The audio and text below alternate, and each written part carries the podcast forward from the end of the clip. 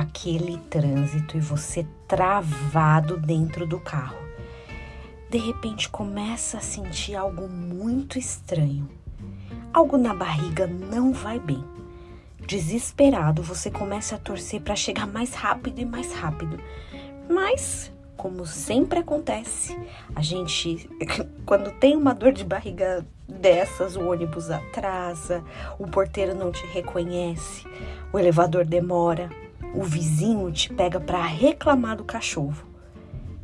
Mesmo assim, depois de muitos desafios, você chega já curvado em casa. A chave que era para abrir a porta cai, emperra, mas depois de muita luta, você chega finalmente ao banheiro. Com o tempo, percebe que o papel tinha acabado.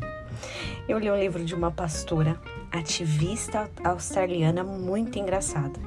Ela vinha de uma família grega ortodoxa. Conta várias histórias interessantes e, e fala que era bem parecido com aquele casamento grego, sabe? Muito doido.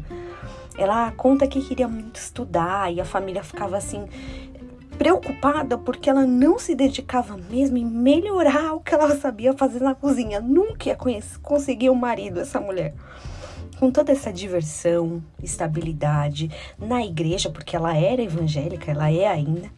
De repente, mais velha, vem uma bomba.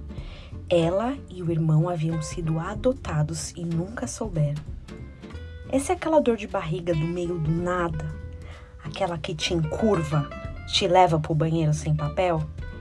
E agora, o que vai acontecer? O livro trata basicamente sobre esses inesperados da vida. A gente também tem umas dores de barriga do nada, né? Quantas vezes? Eu não tô falando só no, da forma natural, não. Quantas vezes tudo tá indo muito bem, até que o inesperado acontece. E ele pode vir das piores ou diferentes dores de barriga possível. Qual é o segredo de ficar firme numa hora dessa?